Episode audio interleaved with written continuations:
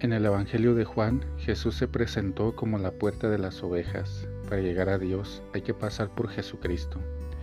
En otro contexto, Mateo en el Evangelio presenta a Jesús que invita, entra por la puerta estrecha. La metáfora de la puerta estrecha es mi invitación a la oración de hoy. Hay muchas lecturas que sugieren la puerta estrecha desde la perspectiva de la salvación, es decir, pocos se salvarán porque a muchos les costará cruzarla. Prefiero una lectura que indique el último gesto de Jesús entre nosotros, el lavatorio de los pies.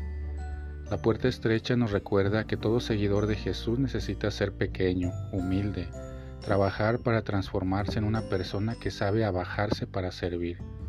Uno de los más grandes escritores místicos, San Juan de la Cruz, en su gran obra sobre la subida al Monte Carmelo, proponía el diálogo entre el todo y la nada. Para llegar a saborear todo, no quieras tener el gusto en nada.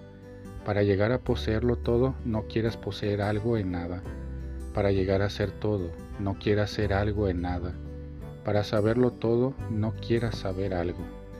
Este camino de vaciamiento para cruzar la puerta estrecha es el propio Evangelio. Cuando el mundo clama que la felicidad está en ascender, en ser grande, en ser importante, el Evangelio de Jesucristo sugiere esta inversión, descender, hacerse pequeño como el tamaño de la puerta estrecha. Jesús recomendaba el absurdo de la nada. Se despojó a sí mismo, tomando forma de siervo. Filipenses 2.7.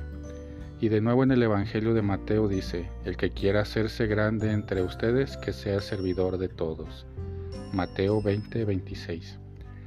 Es a través de esta construcción de la pequeñez, de la humildad, entre los errores y los aciertos, dándose cuenta de las limitaciones, pero con los ojos puestos en el Evangelio, que la puerta se vuelve accesible a todas las personas.